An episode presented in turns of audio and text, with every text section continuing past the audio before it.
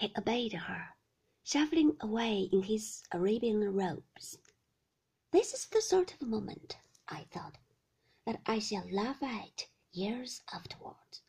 That I shall say, Do you remember how Giles was dressed as an Arab, and Beatrice had a veil over her face and jangling bangles on her wrist?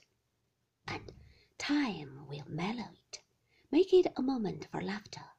But now it was not funny. Now I did not laugh.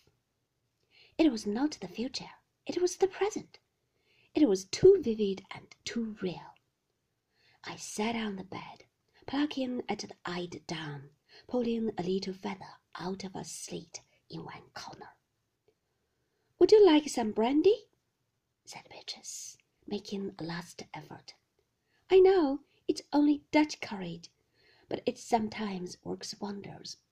No, I said. No, I don't want anything. I shall have to go down. Giles says they're waiting dinner. Are you sure it's all right for me to leave you?